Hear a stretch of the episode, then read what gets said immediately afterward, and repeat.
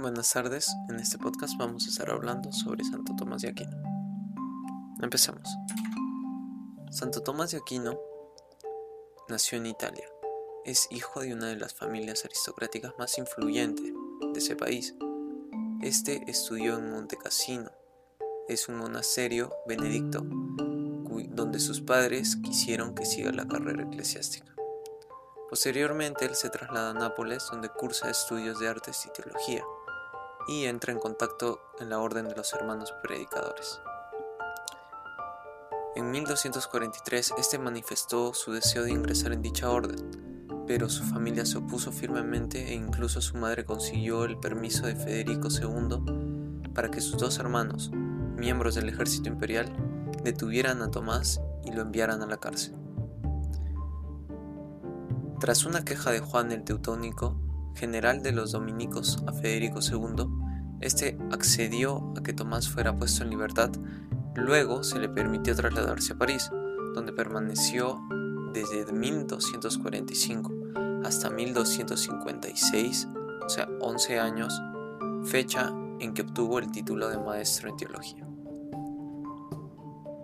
Durante todos estos años, él estuvo en el, cuidado de San Alberto Magno, con quien entabló una duradera amistad, ya que estos, ya que estos dos pertenecían a la orden dominica.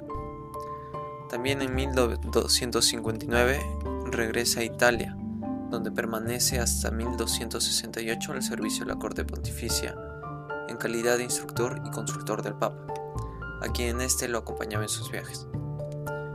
Este redacta varios comentarios al pseudo Dionisio y Aristóteles, él finaliza La Suma contra los Gentiles. Es una obra en la cual repasa críticamente las filosofías y teologías presentes a lo largo de la historia.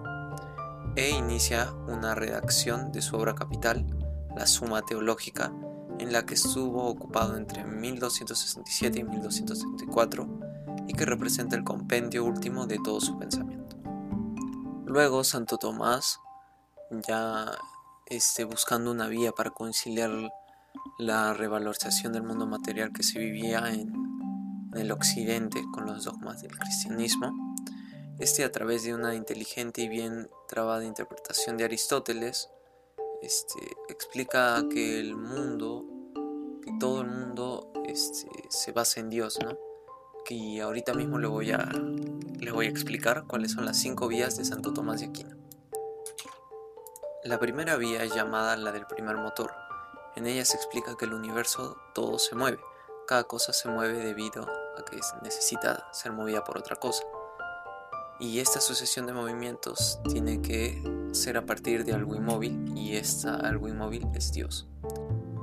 La segunda vía habla sobre las causas eficientes. En el universo las cosas son causadas por algo, las que a su vez son causadas por otros eventos, y así sucesivamente. Como ninguna cosa puede ser causada por sí misma, por ende debe de haber algo que lo inicie todo, y este es Dios. La tercera vía plantea que las cosas pueden existir o no, que pueden ser creadas o destruidas.